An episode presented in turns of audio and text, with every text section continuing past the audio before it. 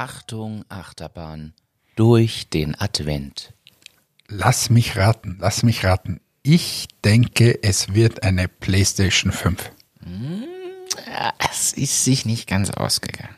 Ja, aber, aber also ungefähr müsste es doch hinkommen, oder? Ich meine, die PlayStation kommt jetzt darauf an, welche, welche Version du nimmst, aber so 3,99 ähm, kostet die, glaube ich, wenn man sie überhaupt bekommt. Äh, warum ist es nicht ausgegangen? Ja, du, das übersteigt mein durchschnittliches Geschenkbudget einfach. Was ist denn durchschnittliches Geschenkbudget? Ja, ich, ich halte mich da an den Durchschnittsösterreicher oder die Durchschnittsösterreicherin und damit ist genau geplant, wie viel Euro jedes Geschenk kosten darf. Und ja, in Österreich dieses Jahr werden es äh, voraussichtlich 364 Euro durchschnittlich sein. Pro Person. Pro Person. Das sind die durchschnittlichen Ausgaben, die ich für Weihnachtsgeschenke dieses Jahr ausgebe. Aber wird dort auch beschrieben, äh, wie viele Personen quasi beschenkt werden im Schnitt?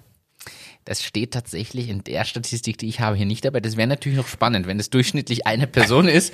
Jetzt Dann ist es okay, aber wenn es jetzt die ganze Großfamilie ist mit 19 Personen, dann wird es halt mit 367 oder was hast du gesagt, schon etwas eng. 364. Aber es ist auch gesunken über die letzten Jahre. Wir waren vor drei Jahren noch bei über 400 Euro.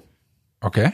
Also entweder werden, Die Leute mehr, die man beschenkt, oder wir haben einfach weniger Geld äh, zum Ausgeben. ja, Also, die PlayStation 5 ist sich nicht ausgegangen, macht nichts. Martin, äh, du hast mir dieses ganze Jahr geschenkt, jetzt am 23. Dezember. Da ist mein Herzchen warm.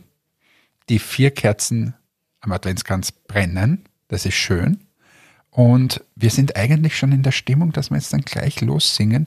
Denn morgen, morgen, ja, da kommt das Christkindl. Ich freue mich schon. Und ich hoffe, dass mir ganz viele Leute den Durchschnittsbetrag schenken und ich somit sehr, sehr reich beschenkt werde.